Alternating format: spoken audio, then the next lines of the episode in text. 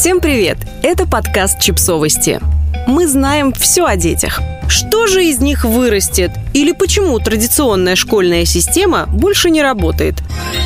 Давайте честно, мы сейчас не имеем никакого понятия о том, чему стоит учить наших детей. Какие знания им пригодятся, какие нет. Уже сейчас человек несколько раз за жизнь меняет профессию. Большинство из нас занимаются такими странными вещами, которые наши бабушки с дедушками даже вообразить не могли. И мы уж точно не знаем, какая именно профессия будет востребована через 20 лет, когда наши дети начнут работать. Не можем дать им знаний, нужных для будущей жизни и работы, но можем научить быть гибкими, думать, понимать себя и поддерживать других. В общем, всему тому, что отсутствует в традиционном подходе к образованию.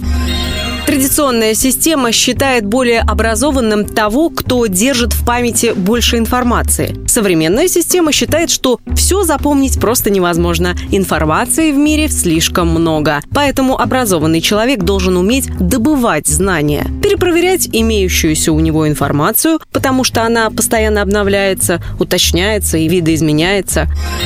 В традиционной школе учитель рассказывает, ученики слушают, записывают и заучивают. Современный подход предполагает, что учащиеся добывают знания вместе с учителем в процессе обсуждения, дискуссии и различных экспериментов. На традиционных уроках литературы школьники пытаются понять, что хотел сказать автор. Если не угадают, то учитель подскажет. На современных ученик должен уметь в дискуссии доказывать разные точки зрения. Нет, не свою точку зрения, а разные взглянуть на одну и ту же ситуацию глазами Фамусова, Чацкого или Лизоньки и защищать любую позицию с помощью логики, рассуждений и дискуссий. Традиционный подход предполагает соревновательность. Современная школа говорит о том, что умение работать в команде, разделять ответственность и поддерживать друг друга гораздо более нужный в работе и жизни навык, нежели умение всех победить.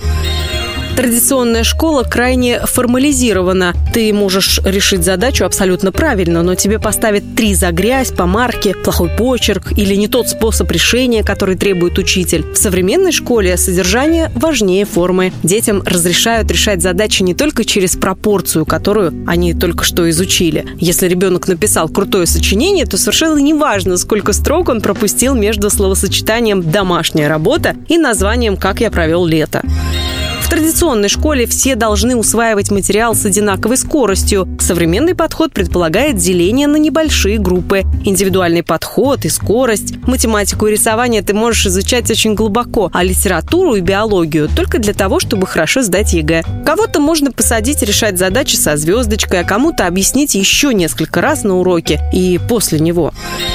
Одна из самых интересных российских школ, построенных на современных принципах образования, частная, общеобразовательная, билингвальная BKC Newtown School. В ней мы больше всего ценим глобальный и мультидисциплинарный подход к образованию. Тут дети изучают не только фотосинтез, спряжение глаголов и деление в столбик, они развиваются по своей индивидуальной шкале в поддерживающей атмосфере, без оценок и конкуренции. Это свобода, в которой дети не боятся ошибок и критики, учит их проявлять инициативу, делать осознанный выбор, критически мыслить и подвергать сомнению истины. Ребенок вырабатывает внутреннюю мотивацию и начинает учиться для себя, а не потому, что учитель поставит двойку, а родители будут ругать или переживать. Чтобы узнать о школе больше, переходите по ссылке к описанию к этому выпуску и читайте полный текст нашего материала.